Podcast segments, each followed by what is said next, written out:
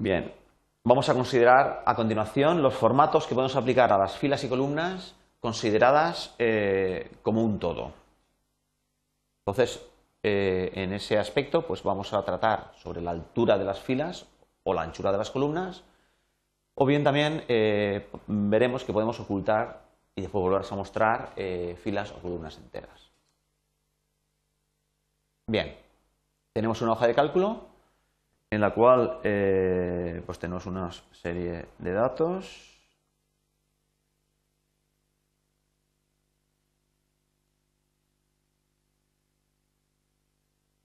Bien.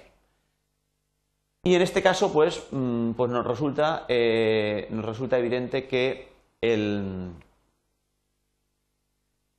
esta columna B pues parece excesivamente, eh, grande pues para el tipo de datos que nosotros estamos utilizando.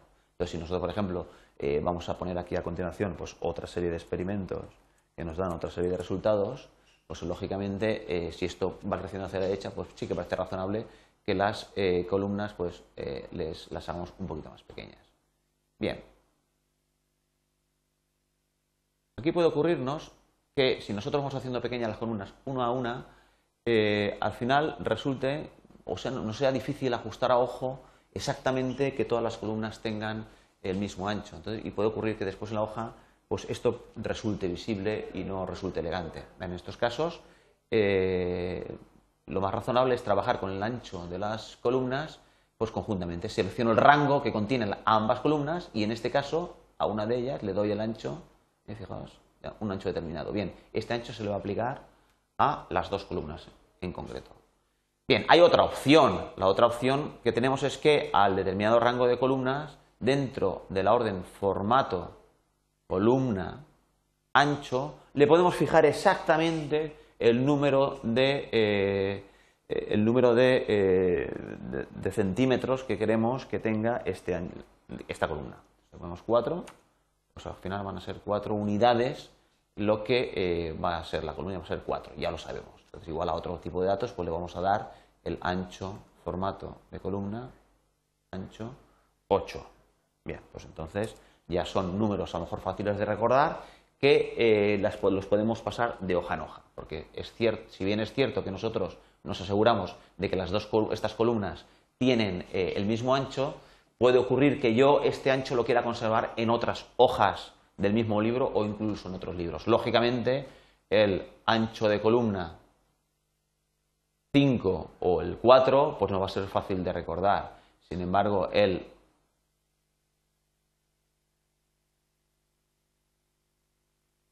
...5,86, pues lógicamente, pues es algo un poquito más difícil. Bien, lo mismo que nos ocurre con las, eh, con las columnas, nos ocurre eh, con las filas. En este caso, tiene que ver, lógicamente, con el formato de fila, con el alto. puede ocurrir que a mí el alto que por estándar, que por defecto me muestra el Excel, pues no me resulte satisfactorio. En este caso, a lo mejor porque es demasiado pequeño eh, para, eh, para, lo que yo quiero mostrar después, para, digamos, para el tamaño de la hoja. Esta, esta hoja de cálculo, esta tabla me va a resultar demasiado pequeña. ¿Podría ampliar el tamaño de los caracteres? Sí, pero eso no es lo que quiero. Lo que quiero es que los caracteres sean esos el tamaño de la letra sea ese, pero que los datos estén como más desahogados en la hoja. Entonces, bueno, pues puedo decirle que el alto de la, de la fila, en lugar de 12, pues sea 18, por ejemplo. en este caso vemos que ya los datos aparecen pues como más desahogados. Bien.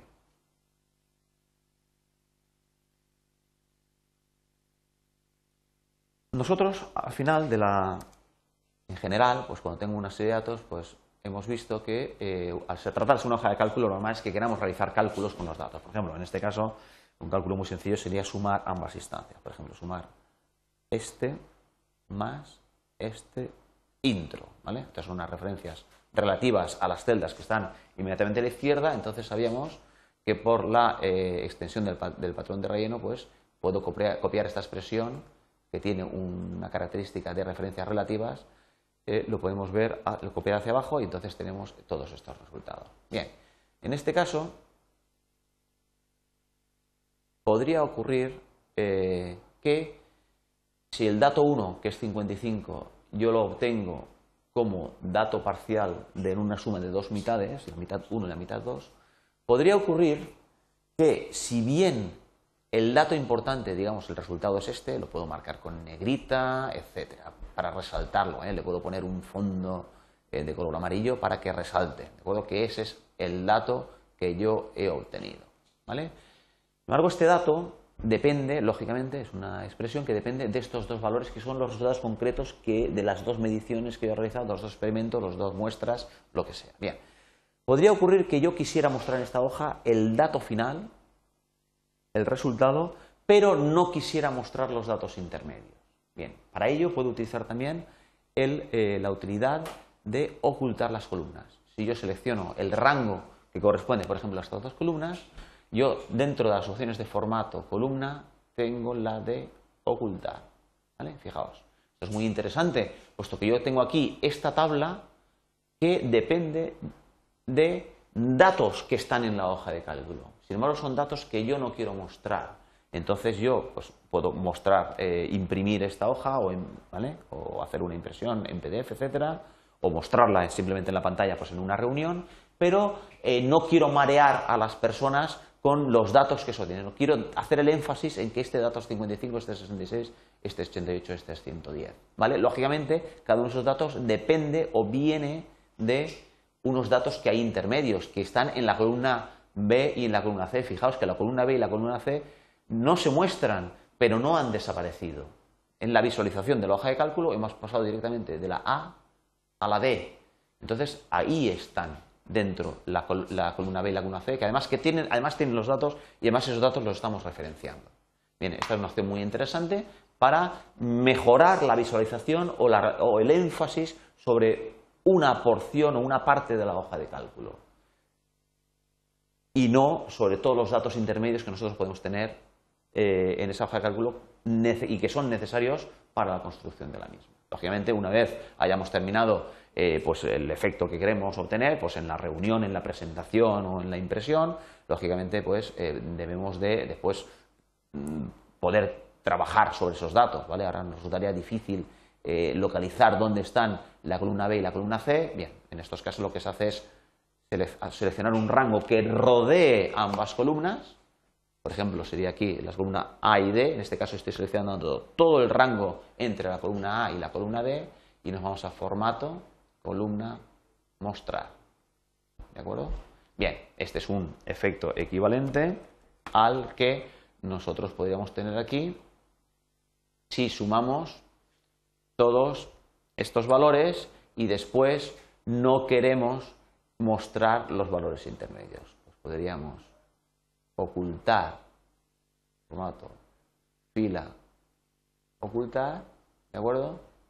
Y en este caso no podemos borrar estos valores, porque ahí están los valores intermedios. Si nosotros aquí borráramos, lógicamente, el dato sería cero. ¿De acuerdo? Entonces, deshacemos. Lo que tenemos que hacer es formato, columna, ocultar.